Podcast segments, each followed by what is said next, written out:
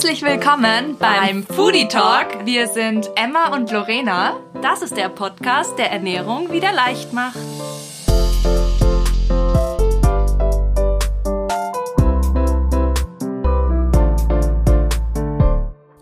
Ja, hallo und äh, schön, dass ihr wieder dabei seid. Äh, wir sind zurück nach unserer kleinen, aber feinen Sommerpause und äh, wollen jetzt aber mit euch wieder voll reinstarten heute auch ein bisschen andere Umstände, würde ich jetzt mal sagen. Wir sind nämlich leider nicht im Studio vom Nor, sondern wir haben das hier jetzt so ein ähm, bisschen neu gelöst und das ist auch die erste Folge, die wir jetzt so mal ab.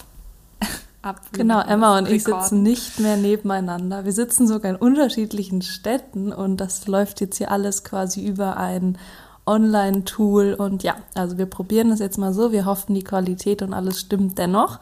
Aber der Podcast soll natürlich trotzdem abgefilmt, gedreht, was auch immer werden. Ähm, und ja, unser heutiges Thema ist auch wieder ein spannendes, wie ich finde. Wir haben uns nämlich heute für das Thema PMS entschieden ähm, weil es auch einfach ganz gut zu uns und unserer Lebenssituation gerade passt. Ja, also für alle, die das quasi jetzt äh, nicht genau einordnen können, PMS ist das prämenstruelle Syndrom. Also das sind so die kleinen oder großen Wehwehchen, die ähm, in der Phase vor der Periode quasi auftreten können nämlich wirklich 10 bis 14 Tage vor der Periode. Also manche haben Glück, da beginnt das erst so keine Ahnung, recht spät, also so drei, vier Tage vor der Periode. Aber es kann halt echt sein, dass man quasi ab Mitte des Zykluses das quasi schon ein bisschen mitbekommt, dass sich da im Körper was verändert.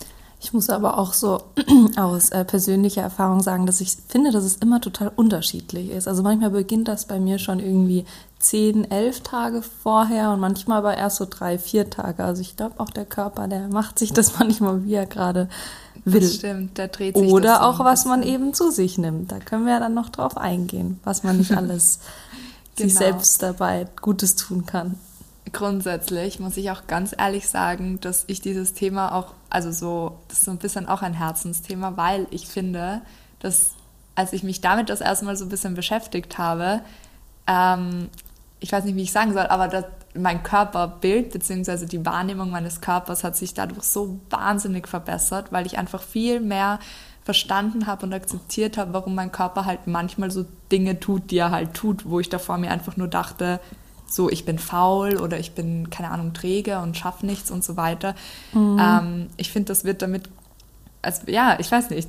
Wie siehst ja, du das? Man, also ich würde sagen, man hat äh, durch das Verständnis eine ganz andere Beziehung zu bestimmten, wie soll ich sagen, ja, also letztendlich Dingen, die der Körper macht, aber ich würde auch sagen, das eigene Körperbild verändert sich ja auch. Also ich lager zum Beispiel äh, Wasser ein und ähm, das ist ja auch etwas, was sich im Gewicht widerspiegeln kann, aber zum Beispiel auch, dass in der Zeit vielleicht die Hose gar nicht mehr so gut passt. Und das sind natürlich Dinge, wo du dir erst denken kannst, hä, habe ich jetzt innerhalb ja. von einer Woche irgendwie so super viel zugenommen? Oder ist es einfach so, dass man weiß, hey, es ist gerade äh, die Phase vor der Periode, mein Körper lagert Wasser ein und das ist absolut nichts Schlimmes, Verwerfliches, sonst irgendwas, sondern ganz natürlich und ist so irgendwie ein Teil des Zykluses, meines Zykluses und nächste Woche schaut schon wieder anders aus. Also da bin ich voll bei dir. Es gibt einem sehr viel Entspanntheit, wenn man eigentlich so ein bisschen weiß, wieso das eigentlich so funktioniert. Ja, und ich finde nämlich auch dadurch, dass, wie du vorher auch schon gesagt hast, die Symptome halt immer so unterschiedlich sind und nämlich halt auch bei jedem Mensch, also bei jeder Frau halt quasi so unterschiedlich sind, ähm, ist es manchmal ein bisschen schwierig einzuordnen, wenn man es nicht weiß. Aber deswegen dachten wir uns, machen wir so einen ganz kurzen Crashkurs, weil ich muss ehrlich sagen, wir haben es zwar im Bio-Unterricht gelernt, aber, aber das ist schon lange her. Aber erstens mal ist es lange her. Zweitens mal war es so uncool formuliert, dass ich mich nicht daran erinnern konnte. Also ich habe das dann quasi erst für mich selbst dann wieder so. Ja, und mhm. ja, genau. Also ich bin ich voll ganz, bei dir. Ja, kurz mal zusammenfassen, wie eigentlich dieser Zyklus aussieht und auch ähm, so zwei, drei Stichworte dazu. Ähm, Dann let's go. Muss, let's go. nämlich muss man ja sagen, dass quasi die Menstruation, also der erste Tag der Regelblutung, quasi der erste Tag vom Beginn des Zykluses ist. Das muss ich ehrlich sagen, ich weiß nicht, ob das jetzt gerade ein bisschen peinlich ist, aber bis ich so ja, 15 war, wusste ich das nicht. Ich dachte immer, das ist das Ende Ich weiß nicht, was du meinst. Also weißt du, wie ich meine? Ja, so, oh, dass man ich, schließt jetzt mit der Periode ab. Ich weiß nicht, warum, ja, aber ich dachte, das Ich immer. weiß auch, dass ich diesen Moment hatte, wo ich so quasi dieses, das so herausgefunden habe und ich war so, ah, und ich weiß, es ist nicht allzu lange her. Also ich glaube, es geht vielen so. Also mit der Periode beginnt eigentlich der Zyklus, ja. Genau. Grundsätzlich ist es dann so, dass es dann drei bis sieben Tage. Ähm, und dann geht es schon weiter quasi mit der Follikelphase. Da baut sich quasi ja, die Eizelle auf, bereitet sich vor. Ähm, das ist auch übrigens die Phase, wo wir am alleraktivsten sind, wo wir die meiste Kraft haben, wo wir auch, wenn wir Muskeltraining oder so machen, am meisten Erfolge sehen. Und dann geht es halt wieder Richtung Ovulationsphase, dritte Phase, äh, wo die ähm, Trainingsintensität vielleicht weniger wird, wo man vielleicht schon ein bisschen merkt, hm, naja, vielleicht auch ein bisschen mehr Hunger als die Woche davor. Und dann geht's los mit dieser Lutealphase quasi. Und das ist eben auch die Phase, wo PMS ein großes Thema ist. Ähm, und die Phase, die wir jetzt heute auch am meisten ähm, ja, anschauen wollen. genau, also während dieser PMS-Phase, also wir gehen jetzt mal nur auf diese Phase ein, die Lutealphase, ähm, da kommt es nämlich zum enormen Ungleichgewicht von unseren Geschlechtshormon, das Östrogen sinkt stark ab und das Progesteron nimmt stark zu. Und durch diese Veränderung werden eigentlich alle, ja, diese Symptome, die beim PMS eben, ja, so vorfallen können, begründet. Und Emma, was, was passiert denn bei dir in dieser Phase am häufigsten? Ja, also ich muss ehrlich sagen, das, was ich am frühesten spüre und ähm, am meisten mitbekomme, was auch wirklich stetig bei mir ist, ist immer dieser Heißhunger. Also das ist das Erste, was beginnt. Und da merke ich dann so richtig, okay, gut, jetzt geht's los langsam. Äh, das ist wirklich arg. Also ich merke eben auch eben in dieser ersten Phase, wo man so viel Energie hat und so, wie viel weniger ich da quasi brauche, äh, ja, vom Umsatz her und eben wie viel mehr ich brauche, ähm, wenn diese Phase beginnt. Ähm, ja. Ich finde das auch ein super wichtiges Thema. Also jetzt nur hier, um mal wieder kurz eine Abbiegung zu nehmen. Aber ich finde das eigentlich immer so spannend, wie quasi auch auf Social Media immer gesagt wird, boah, die isst zu wenig oder die isst zu viel. Ich muss dir ganz ehrlich sagen, es gibt Tage, an denen bin ich völlig fein mit zwei Mahlzeiten so. Und dann gibt es halt Tage, da könnte ich vier volle oder fünf mhm. volle Mahlzeiten essen. Das ist halt einfach, ja, ich finde, das kann man auch gar nicht so pauschalisieren. Ja, das ist, also da sind wir wieder, was wir vorhin gesagt haben. Wenn man weiß, warum das so quasi so unterschiedlich sein kann, dass man eigentlich gar nicht jeden Tag mit dem gleichen, also für einen Monat lang jeden Tag mit dem gleichen satt wird oder auch das gleiche ja braucht, dann ja, macht das ja auch schon wieder total Sinn. Also ich habe das genauso wie du, dass ich Tage habe, da könnte ich in mich reinstopfen, was nur geht und ich werde nicht satt. Also da wird auch ja. nicht, äh, wie soll ich sagen, ein, ein Sättigungsgefühl eintreten oder so. Und ich muss auch sagen, dass man da aber auch sich nicht ähm, so ja, zurückhalten muss und sagen ja. muss, nein, das geht jetzt nicht, weil unser Umsatz ist ja erhöht. Ich weiß nicht, ob ja. wir darauf jetzt noch eingehen wollten gleich, aber. Ja, da wollen wir auf jeden Fall eingehen. Das Einzige, was ich eben noch dazu sagen wollte, ist mit diesem bisschen akzeptieren und auf seinen Körper hören. Klar, in dieser Phase isst man weit mehr, aber wenn man es einfach zulässt, dann kann der Körper Signale besser wahrnehmen, zum Beispiel Sättigungsgefühle oder eben Hungergefühl.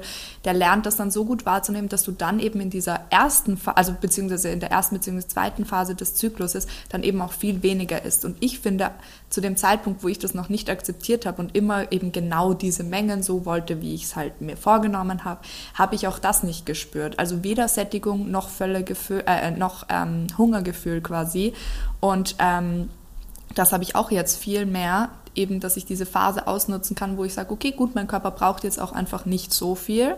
Ähm, und da hebt sich das dann komplett auf einfach. Also das war ja. so kleiner Sighting. Aber genau ja. wie du schon sagtest, der Umsatz ist ja natürlich auch höher in dieser Phase. Genau, aber bevor wir jetzt, wir haben jetzt quasi ein Symptom genauer schon mal beleuchtet. Ähm, es gibt aber noch mehrere. Ich nenne jetzt kurz ein paar, weil vielleicht finden sich jetzt nicht alle in diesem Heißhunger wieder, aber auch quasi, was ich vorhin erwähnt habe, diese Wasseransammlung ist ein Symptom. Mhm. Dann auch einfach schon vor der Periode die Unterbauchschmerzen, Kopfschmerzen, Müdigkeit, Erschöpfung und auch Hautunreinheiten. Das ist natürlich auch immer ein Riesenthema, ja. Und auch Blähbauch, also so jetzt grundsätzlich, wenn man die Wassereinlagerung nicht hat, dass der Bauch halt aufgebläht ist, ist halt auch ganz normal. Ähm, und das wären so quasi die körperlichen Symptome. Und dann gibt es aber auch noch psychische Symptome. Und ähm, man differenziert da so ein bisschen zwischen, zwischen so leicht ähm, depressiven Zügen und aggressiven Zügen quasi, die ähm, da quasi so passieren können. Ähm, mhm. Ja, genau. Und da werden wir dann später auch noch genauer drauf eingehen, wie das eigentlich ist, ob man da was dagegen machen kann. Also grundsätzlich ist es ja so, dass man sich generell zyklusabhängig ähm, ernähren kann. Und da können wir auch voll gerne mal eine eigene Folge dazu machen, falls euch das interessiert, wo man wann was machen sollte und ähm, warum und wieso. Aber wir gehen ja jetzt heute, wie gesagt, nur auf die letzte Phase, also diese ähm, PMS-Phase ein. Und da gibt es ganz eindeutige Empfehlungen, die sind auch von ähm, Hormonspezialisten eigentlich, also quasi abgesegnet, würde ich jetzt mal sagen. Ähm, und ja, also grundsätzlich sagt man, dass man einen erhöhten Energieverbrauch hat, quasi Energiebedarf, wie wir das vorher schon gesagt haben. Also ja, wir haben mehr Hunger und wir verbrennen auch mehr Kalorien. Das ist einfach ein Fakt und ja, genau, also Verbrauch ist höher. Das genau, heißt. Genau, der Umsatz ähm, ist gesteigert, der Körper hat genau. auch einfach so ein paar mehr To-Dos, ist ja auch klar. Die Energie dafür muss er ja irgendwo hernehmen. Deswegen, da sind wir, ähm, ich glaube, genau. das sind so genau. knappe 300 Kilokalorien, wenn ich mich nicht täusche. Die man ähm, und das ist schon, würde ich sagen, ja. eine kleine bis mittelgroße Mahlzeit. Also. Ja. Nein, das ist auf jeden Fall. Ähm, und was wird jetzt quasi empfohlen? Es wird interessanterweise auch empfohlen, ein bisschen weniger Kohlenhydrate zu essen, wenn man Kohlenhydrate isst, so komplexe Kohlenhydrate, also so Geröste, also so Süßkartoffeln, Kürbis, Pastinaken, Karotten, so genau, also hauptsächlich eben Gemüse, ähm, weil das eben auch hilft, den Blutzuckerspiegel im Gleichgewicht zu halten. Und wenn quasi der ähm, Blutzuckerspiegel nicht so arge Schwankungen hat, dann fühlt man sich als Ganzer besser, das ist auch für die Psyche besser etc. Ähm, Außerdem, und das ist jetzt eigentlich voll interessant, ähm, die Kohlenhydrate sollte man zwar reduzieren, aber dafür sollte man sehr fettreich und zwar natürlich gesunde Fette zu sich nehmen. Ähm, also mit Omega-3-Fettsäuren, das ist zum Beispiel Leinöl ähm, oder ja, also pflanzliche Öle würde ich jetzt mal sagen, wenn man das viel ins Essen integriert, Nüsse. Ich muss auch ehrlich sagen, ich weiß nicht, wie es bei dir ist, Lorena, aber ich habe auch in dieser Zeit die extremen Cravings auf so Nussmus mhm. und so, was Oder ich normalerweise Nüsse eigentlich nicht habe. Ja, voll. Ja, und also vor allem, grundsätzlich, ich hab, ja. ja, Entschuldigung. ich habe ein, also mich zieht es richtig zu Walnüssen immer in dieser Zeit. Das ist so verrückt. Also ich, Wirklich? ich, ich will unbedingt Walnüsse, aber ich, bis ich herausgefunden habe, was mein Körper will, hat auch eine Zeit gedauert. Aber jetzt weiß ich einfach so, ich kenne meine Walnusslust. Ja, das ist Und es so ist ja genial, irgendwie, wirklich. ja, wenn man das so rausfindet, ist es echt krass, ja. Also, also genau, warum, warum denn die gesunden Fette? Genau, also grundsätzlich sind diese gesunden Fette halt zu PMS-Zeiten mega wichtig für eben vor allem Omega-3, Omega-6-Fettsäuren, ähm, weil aus diesen kann der Körper ähm, Prostaglandin bilden. Das ist quasi so ein Hormon, das dafür zuständig ist, dass die Gebärmutter-Schleimhaut sich quasi besser ablöst und schmerzloser ablöst.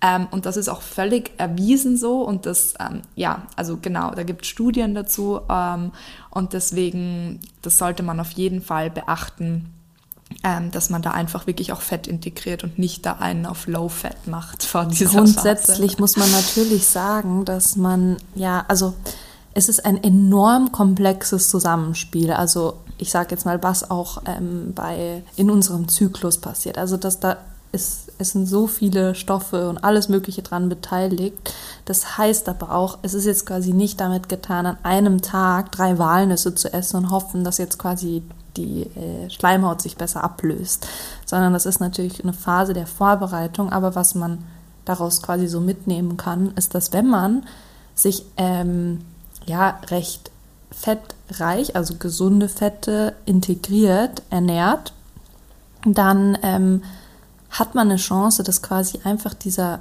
Moment, wo die Periode anfängt, viel schmerzloser vonstatten geht. Auch das muss natürlich nicht bei jedem so sein. Es gibt auch sehr viele, die nehmen super viele gesunde Fette zu sich und haben trotzdem enorm starke Schmerzen. Aber es kann auf jeden Fall ähm, quasi hilfreich sein. Und deswegen ist das aber auch so eine Phase, wie soll ich sagen, also das, das muss man so ein bisschen über längere Zeit auch machen und nicht quasi so sich auf kurz, also wenn es quasi schon schmerzt, dann quasi anzufangen, einen Esslöffel Leinöl zu essen, das wird nicht so den gewünschten Effekt äh, hervorrufen. Ja, das ist generell bei all diesen Dingen man muss ja auch sagen, gesunde Ernährung oder beziehungsweise Ernährung kann ja Medizin sein, aber gesunde Ernährung ist vorwiegend präventive Medizin. Das heißt mhm. quasi alles, was wir machen können, um zu verhindern, dass etwas überhaupt entsteht.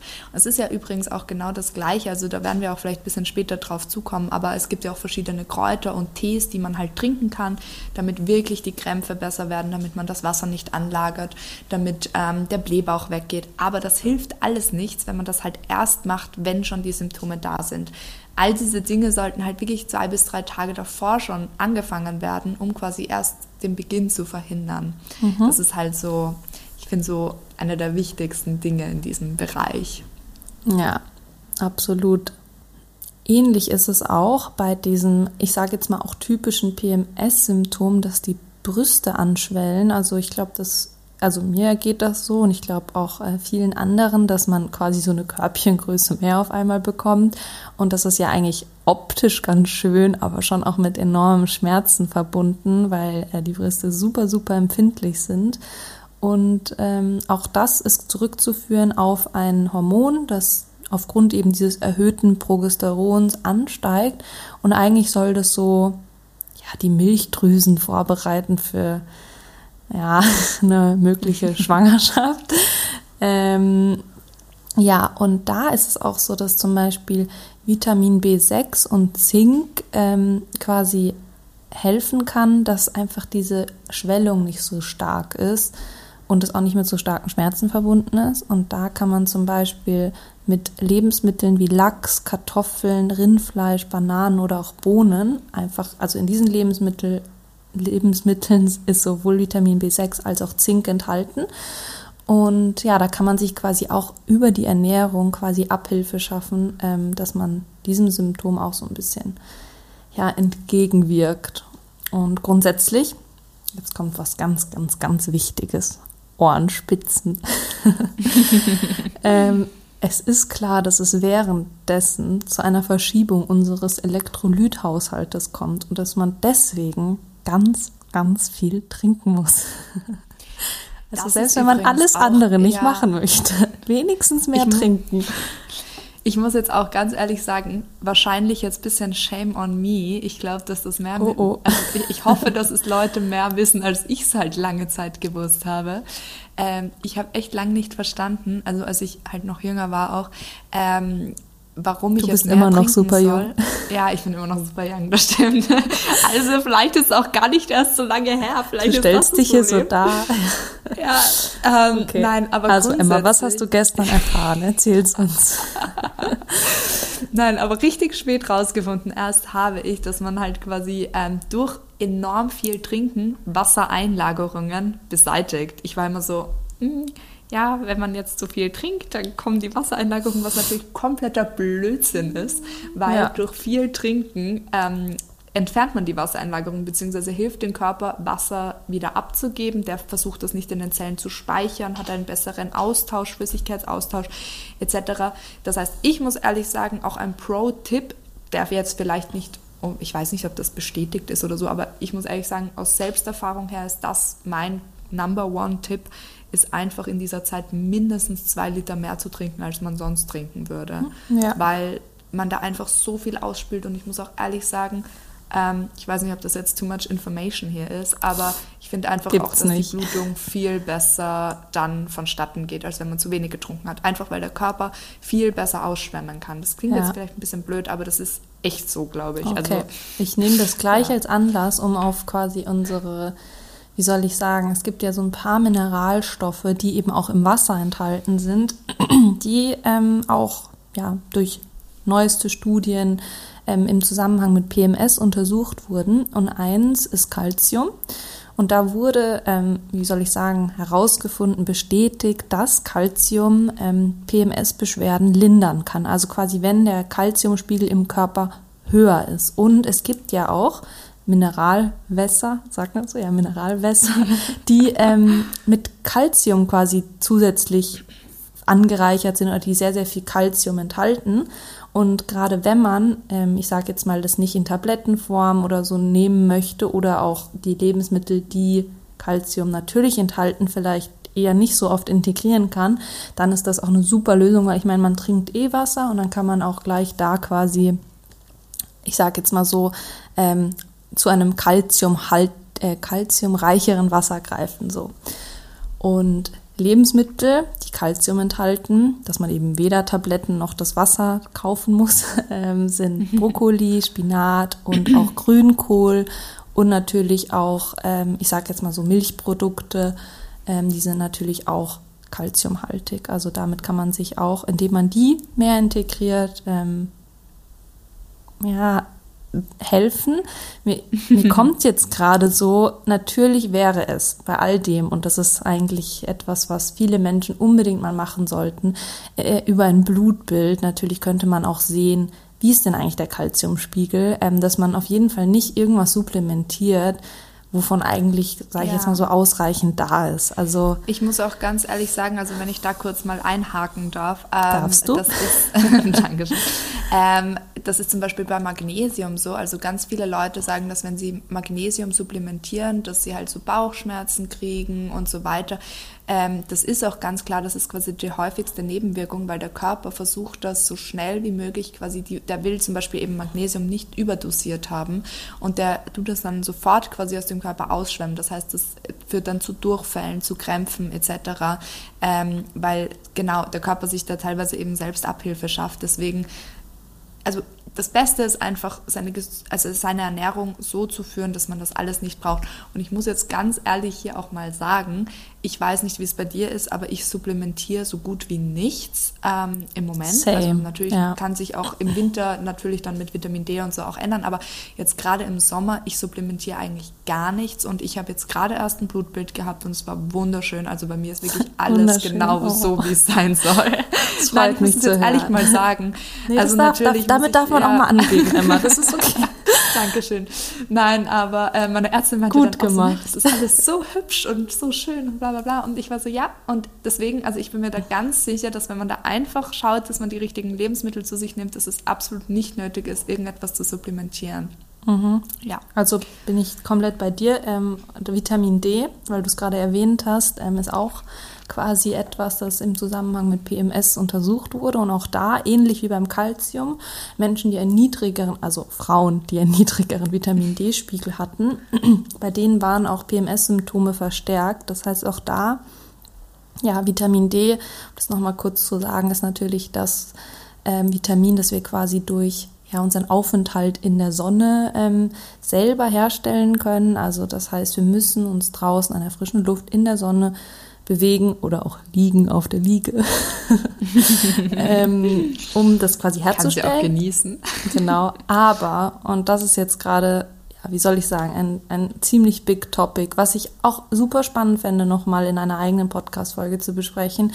Im Winter sind wir alle nicht lang genug in der Sonne, geschweige dessen scheint die Sonne gar nicht so viel im Winter, dass wir das ausnutzen könnten, ähm, um unsere Spiegel auf einem, sage ich jetzt mal, gesunden Niveau zu erhalten. Und es ist eigentlich komplett bewiesen, dass der Durchschnitt, zumindest in unseren Breitengraden, im Winter einen Vitamin D-Mangel aufweist. Das heißt, da würde ich schon die Empfehlung aussprechen, zumindestens, ähm, es gibt ja, sage ich jetzt mal, Tropfen oder so, die sind ja auch nicht so hoch dosiert, ja. dass man das quasi direkt überdosiert.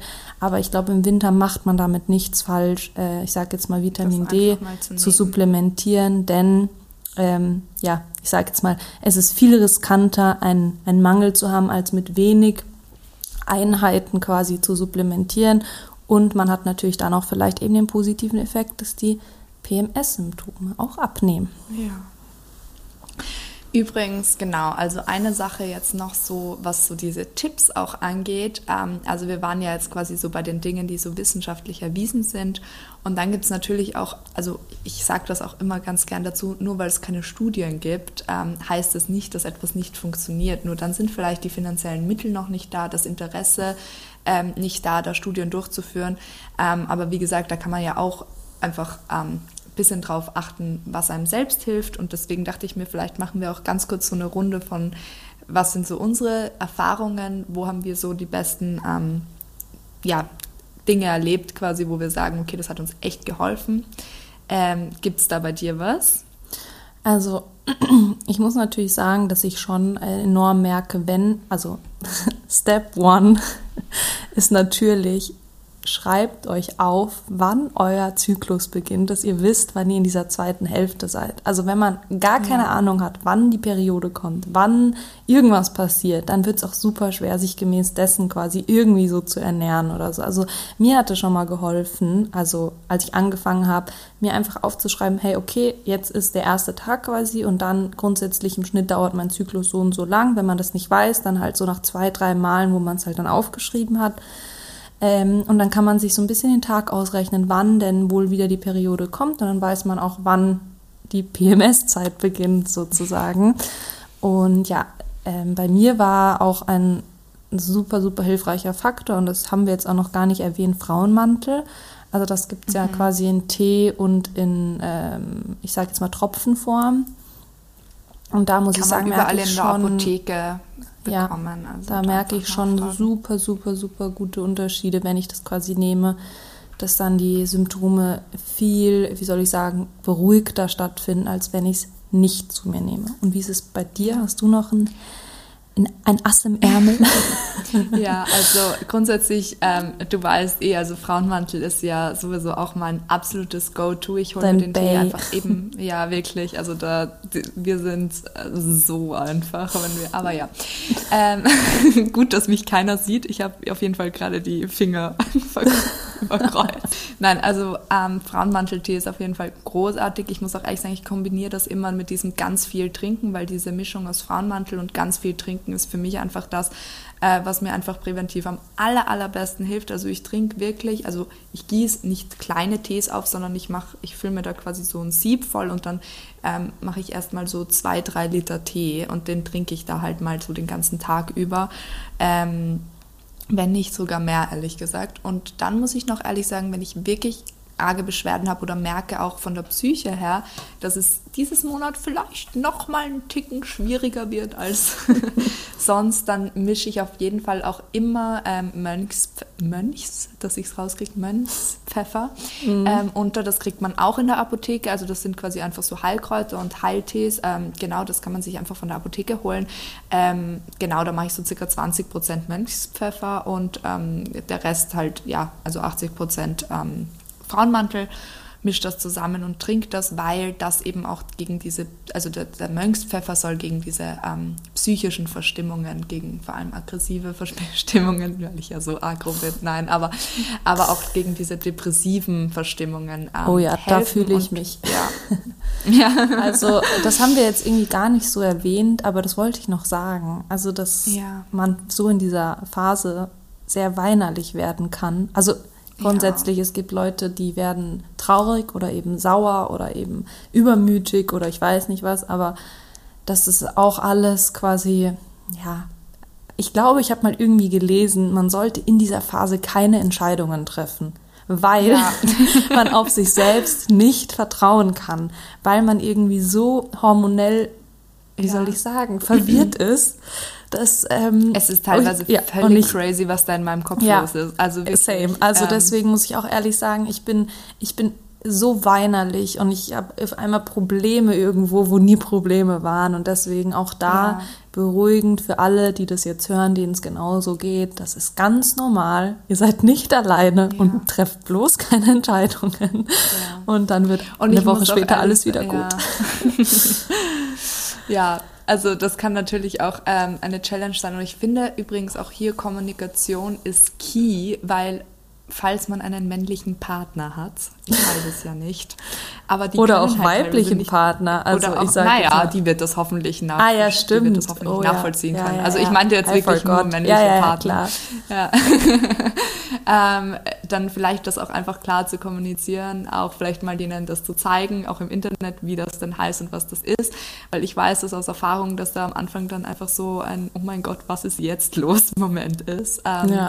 Mittlerweile ist das jetzt auch schon ganz klar, aber ähm, ja, also da auch einfach offen drüber zu sprechen und ich muss ganz ehrlich sagen, ich bin, also natürlich, wenn dann so Typen herkommen, so, hast du deine Tage? Äh, ja, okay, muss nicht sein, aber I get it, weißt du? Also die Fragestellung ist schon in Ordnung, weil man ist einfach freaked out teilweise. Also wir zumindest. Ich weiß nicht, wie es mit dem Rest der Welt ist. Vielleicht aber leben wir beide auch in unserer kleinen Bubble von Bubble, komplett Durchgeknalltheit ja. Aber ich glaube, es geht schon. Also ich glaube, wenn ja. man auch liest, wie, wie häufig doch PMS ist, dann finde ich, ist das auch eher ein ja. Thema, was viel präsenter gemacht werden muss, damit man auch weiß, warum das ist das denn so? Weil ich glaube, Frauen werden viel zu oft so als wie eben als dieses verrückt kompliziert, die wissen nie, was sie wollen es sind einfach unsere Hormone. So, was können wir denn ja, dafür? Wirklich. Also so, I'm sorry. Und so das ist sorry, etwas, ja. was einfach der Rest quasi so verstehen muss. Und dann ist es auch kein ja. Problem mehr quasi so. Und deswegen, nein, es ist ganz normal. Ähm, deswegen, man kann sich zum Beispiel mit eben auch Mönchspfeffer diesbezüglich Abhilfe schaffen. Und ähm, auch eben in Bezug auf die anderen Symptome, das geht ja eh quasi einher, dieses psychische und körperliche. Und ja, jetzt wollte ich noch Voll. Wolltest du noch was sagen? Weil ich habe noch einen kleinen, Ich habe auch noch Tipp. einen Punkt. Ach so, Ja, okay. sag du noch einen Tipp? Nein, okay. weil bei mir geht es dann noch woanders hin. okay. Die Reise. Sehr gut. Also bei mir geht es noch mal ganz kurz um was Essbares, denn ähm, ja, ich habe natürlich auch die Studienlage etwas durchforstet vor unserem heutigen Podcast und ähm, habe auf jeden Fall eine äh, neue Studie aus 2021 äh, entdeckt, die ähm, quasi herausgefunden hat, dass Knoblauch, ja, Knoblauch, Knoblauch, ah, ja, voll, signifikante Verbesserung der Symptome von PMS macht. Was mhm. macht? Hilft? Keine Ahnung. Aber egal, ihr wisst, was ich meine. Knoblauch. Ja. Also auch jetzt kurz Shame on me. Früher dachte ich mir so, Knoblauch. Also, also man stinkt danach irgendwie. oder zumindest, wenn man äh, keinen frischen Knoblauch hat oder so. Auf jeden ja, Fall. Muss man.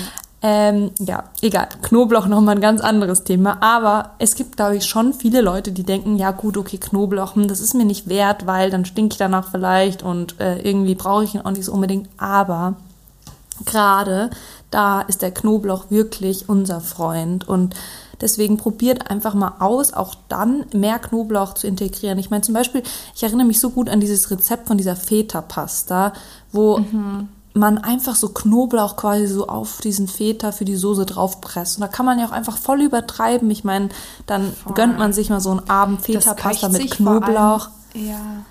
Ich finde, das kocht sich eh voll gut ein. Generell bei allen Nudelsoßen oder so. Ich gebe da immer super viel Knoblauch rein. Ja, also deswegen ich find, will ich nur, ich will hier Team pro Knoblauch sein. Und ähm, ja, einfach, das ist, also vor allem irgendwie, ich, ich weiß nicht, ob das so, ich, also Emma Ganz ehrlich, ich habe die ja. noch nie nach Knoblauch stinken gesehen. Oder ja, wie sagt eben, man das? Riechen. Keine Ahnung. Und ich, ich weiß, da ist Leute, viel also Knoblauch. Ich esse viel Knoblauch. Ich ja. esse richtig viel Knoblauch. Und ich habe auch nicht das Gefühl, dass ich. Ich finde, wenn man das einfach so gut integriert, außerdem, das ist ja wahnsinnig entgiftend. Vielleicht ist mein Körper das auch schon ja. super gewohnt einfach.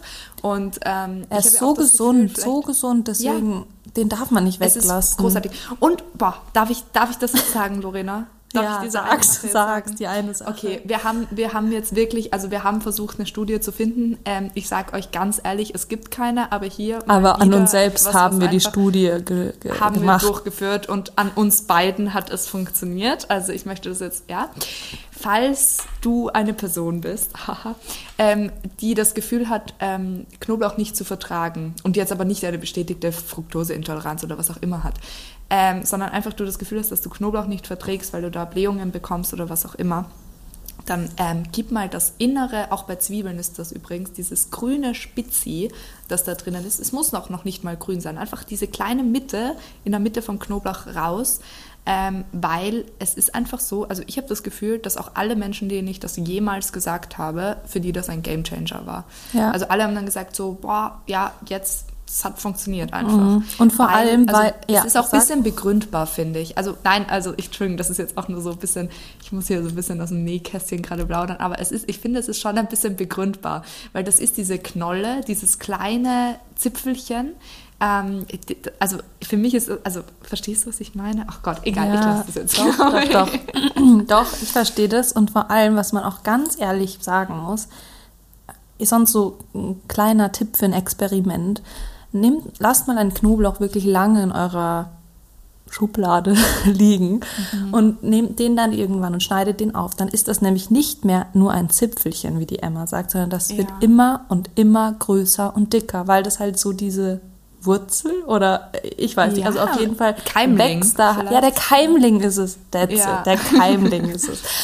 Und ähm, das heißt, desto quasi unfrischer ein Knoblauch ist, desto größer wird auch dieser Keimling und desto dramatischer werden auch die Auswirkungen von diesem Keimling in unserem Körper. Ja. Ich sage jetzt mal dramatisch. Also man kann halt es schlechter verdauen oder gar nicht verdauen, man bekommt einen Blähbauch oder man stößt auf oder wie auch immer. Ähm, und also quasi deswegen einfach immer rausnehmen. Und bei richtig, richtig, richtig frischem Knoblauch ist gar kein Keimling da. Also das ist auch wiederum so eine Sache. Ja, Dann sucht man dann genau. lange nach diesem Stück zum Rausschneiden, aber it's not there. Und wir können euch Das super gerne auf Zeit. Instagram auch mal so ein kleines Video posten, was man da genau Voll. rausschneidet, weil ich kann mir auch vorstellen, dass man sich gerade denkt, was wollen die von mir? Ja. So, jetzt haben wir da wirklich gut ausgeweitet. Ich habe auch keine Ahnung, wie wir gerade in der Zeit sind. Ähm, Lange. Es ist schon lange. Lange. Aber ich mag Okay. das Gespräch. Ja, dann vielleicht Und wer bis hierhin dabei ist, ja. hört ja jetzt von dir auch noch einen Tipp. Also Ja, es lohnt sich ja stimmt. auch bis zum Ende hier dran zu bleiben. Oder wir machen jetzt so einen kleinen, äh, ein kleines Preview. Ah, so machen wir das jetzt so. Also, Okay. jetzt langsam kommen wir zum Ende der Geschichte. ähm, jedes, jedenfalls habe ich jetzt noch aufgeschrieben, ähm, also quasi, es gibt ja auch einen, also quasi, man könnte nach dem Zyklus trainieren und sich sportlich bewegen und betätigen. Und vielleicht machen wir dazu auch eine eigene Folge, weil ich finde das eigentlich total spannend, warum, wieso, weshalb. Und ich finde es da eigentlich auch cool, alle Zyklusphasen abzuklappern und jetzt quasi Ja. nicht nur die eine. Was ich dazu sagen möchte, moderate Bewegung, Spaziergänge, lange Spaziergänge an der frischen Luft ähm, helfen auf einer Seite, sind krampflösend, weil das einfach diese langsame, moderate Bewegung sehr gut ist und ähm, es ist auch gut für die Psyche. Und man sollte auf Krafttraining unbedingt verzichten, denn sogar die Verletzungsgefahr ist ein bisschen höher als sonst, wenn man trainiert, wenn, also kurz bevor man die Periode bekommt oder während der Periode. Das ist so das, was ich Okay. jetzt da unbedingt noch dazu sagen wollte. Sehr gut. Aber ansonsten können wir das ja mal in einer weiteren Folge besprechen. Absolut. Und was natürlich auch immer ein treuer Freund und Helfer ist, zumindest für mich, ist die Wärmflasche. Ich weiß nicht, ich wollte das jetzt Ja, kurz erwähnt haben, weil es ja. ist nicht so, als ob ich trotz all dieser Tipps nie eine Wärmflasche bräuchte. Ich bin ungefähr mit meiner Wärmflasche BF. Ich fasse jetzt nochmal die wichtigsten Tipps für diese Zeit zusammen. Und zwar haben wir die Omega-3-Fettsäuren in Form von Ölen, Nüssen und auch Fisch. Dann haben wir einen Verzicht auf Kohlenhydrate, dafür vielleicht mehr Proteine und eben diese gesunden Fette einbauen. Dann auf jeden Fall kalziumhaltige Lebensmittel wählen oder auch sogar kalziumhaltige Mineralwässer. Allgemein in der Zeit sehr, sehr, sehr, sehr, sehr viel trinken und auch, ähm, ja, wenn man quasi Probleme mit Schmerzen hat, auch vielleicht Frauenmanteltee oder Tropfen zurückgreifen. Bei Stimmungsschwankungen würde der Mönchspfeffer helfen. Und ansonsten haben wir ja quasi noch unseren Tipp mit dem Knoblauch gehabt. Deswegen, vielleicht ist ja für den einen oder anderen jetzt was dabei gewesen, was helfen kann oder auch einfach mal was zum Ausprobieren. Ich finde auch, man muss ja auch immer seinen eigenen Weg finden. Es muss ja nicht immer alles für jeden super sein, so. Aber ja, das war auf jeden Fall heute unsere Session zu PMS und Und wir hoffen, ihr konntet da was mitnehmen. Genau. Bis zum nächsten Mal. bis zum nächsten Mal. Ciao, ciao. Ciao.